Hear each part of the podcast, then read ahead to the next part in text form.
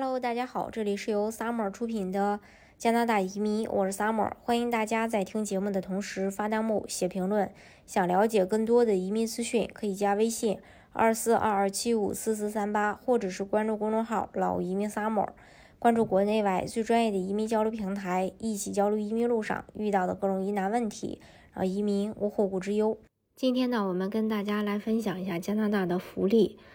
呃。移民加拿大后呢，很多人会觉得说不用努力，就靠福利就能过好日子。加拿大的福利体系呢，是力求帮助那些真正需要帮助的人，也就是有困难的弱势群体。而对于高收入群体来说，社会福利能够享受的非常有限，甚至付出的要比得到的还要多。对于新移民群体来说，由于刚刚到一个新的国家，事业和收入都还不算稳定，所以能享受到的福利相对的较多。首先呀，我们来看一下未成年人的福利。加拿大它是极其重视未成年人的一个国家嘛，福利自然也是最丰厚的。其中最直观的就是一个儿童福利金，也就是我们说的牛奶金。如果家庭收入在三点二万加元以下的，那么六岁以下的孩子每年可以拿到六千八百三十三加币；六到十七岁的孩子每年可以拿到五千七百六十五加币。当然，这是最低收入情况可以领到的最高金额。新移民刚登到加拿大的时候，一般，嗯，说在前一两年收入不稳定，大都可以领到最高金额的牛奶金。然后再看他的医疗福利，通过全民医疗保险的体现，只不过医保个人不用掏一分钱，全部国家负担，病人在医院不用花任何钱。综合医院、专科医院、家庭医院都是如此。而医疗项目，不管是救护车、门诊挂号，还是这个诊疗手术，再到住院康复，甚至饮食陪护全免费，但免费医疗不包括在医院外的长期药物费用。不过各个省份也都有根据家庭收入的药费减免计划，尽量减轻病人负担。另外，呃，免费医疗也包括眼科和牙科的费用，比如验光、配镜和牙齿治疗。那我们再来说这个养老福利。加拿大的退休金分三类，一类是养老金，这是加拿大最基础的一类社会养老计划，申请人是永久居民，需要在十年居住时，需要在呃加拿大居住十年以上，通常六十五岁的时候开始领取。然后养老金这个的数额根据在加拿大居住的时间长短和申请的收入挂钩，跟之前的纳税和社保没有关系。啊，这是关于呃这一点，也就是说，每个移民只要在加拿大居住十年以上，都有资格去领取，每个月最高可以领六百多加币。第二类呢是低收入补贴 GRS，这是专门为低收入老人提供的补贴，有点类似于国内的低保，其申请的条件是必须符合上面 OAS 老年金领取条件的。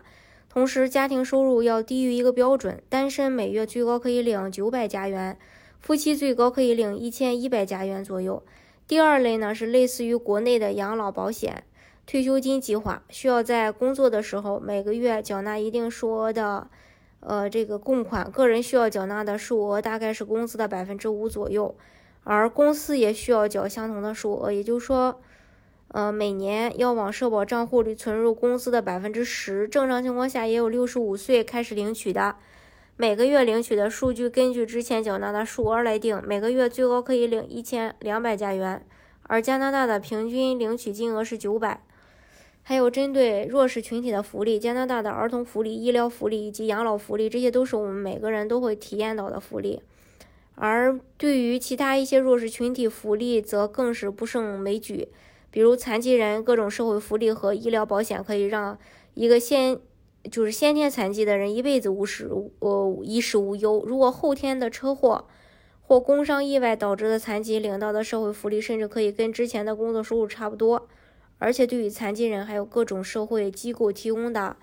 免费义务服务。低收入者也是加拿大非常重视的一个群体，各种低收入补助、退税，还有这个。廉廉租房都可以去保证群体的基本生活，哪怕是短期的燃眉之急，在加拿大随处可见实物银行，这个是一个很这个实实惠的社会福利机构。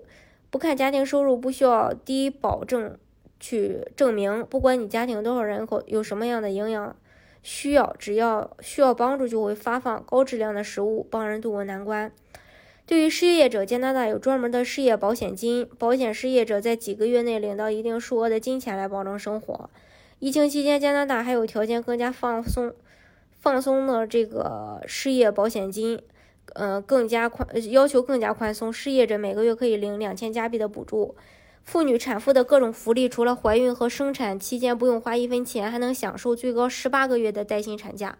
对于低收入的单亲妈妈，也有着同样的人文关怀。各省都有专门给单亲妈妈，呃的一个现金资助，还有各类免免费的培训课。上课期间甚至可以报销交通和托儿费用，所以说加拿大的福利整体还是非常不错的。大家如果想具体去了解加拿大移民政策的话，可以加微信二四二二七五四四三八，或者是关注公众号“老移民 summer”，关注国内外最专业的移民交流平台，一起交流移民路上遇到的各种疑难问题，让移民无后顾之忧。